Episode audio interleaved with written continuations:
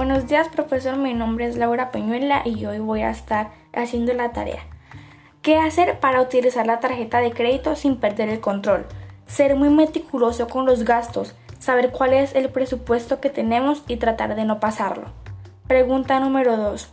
¿Cómo reducir el volumen de mis deudas? No comprando cosas innecesarias y pagando nuestras deudas para estar al día con ellas. Ya he perdido el control y ahora, ¿qué hago para salir de esta situación? Organizar muy bien un plan de pagos y seguirlos. Gracias.